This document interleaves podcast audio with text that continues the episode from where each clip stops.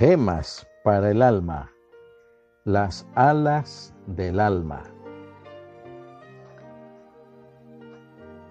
Este habitará en las alturas.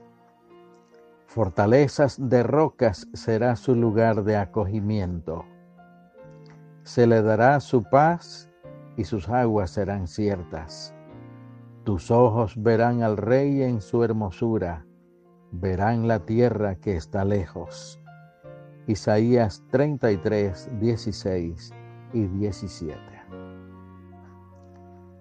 Una tarde, sintiendo aún la agradable frescura de la lluvia recién terminada, dirigí mi mirada hacia lo alto del cielo e inspiré mis pensamientos en la grandeza de la santidad de Dios.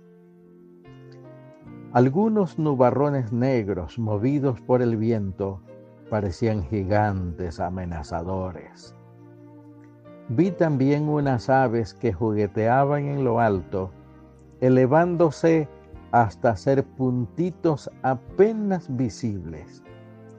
¡Qué maravilla en sus giros y movimientos! Con qué elegancia cortaban las corrientes de aire, dejándose caer vertiginosamente y volviendo a elevarse en suave planeo. ¿Cómo pueden esos seres tan pequeños resistir tan grandes alturas? ¿Cómo han aprendido a utilizar para su vuelo las feroces ráfagas y las más leves brisas? Para ellas eso es lo natural, porque allí reside su vida y su libertad. Pensé entonces que como esas aves son las almas de los santos.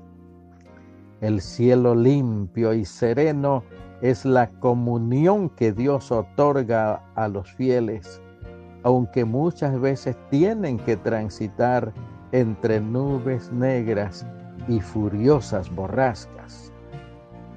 La fe y la oración son las alas del alma que desafían los tiempos, las distancias las apariencias y limitaciones temporales y se regocijan en subir y subir cada vez más alto hasta llegar a alturas insospechadas en su camino hacia la eternidad de Dios.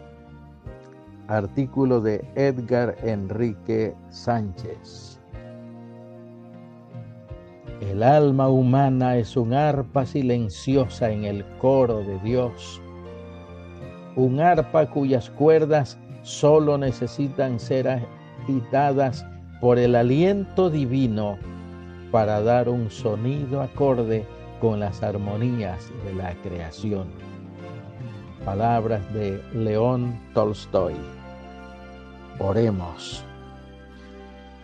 Padre Santo nos creaste con materia corruptible y nos diste aliento divino. Una parte de nosotros muere, la otra no.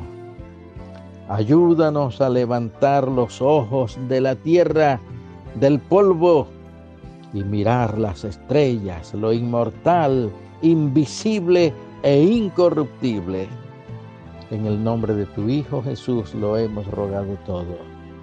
Amén.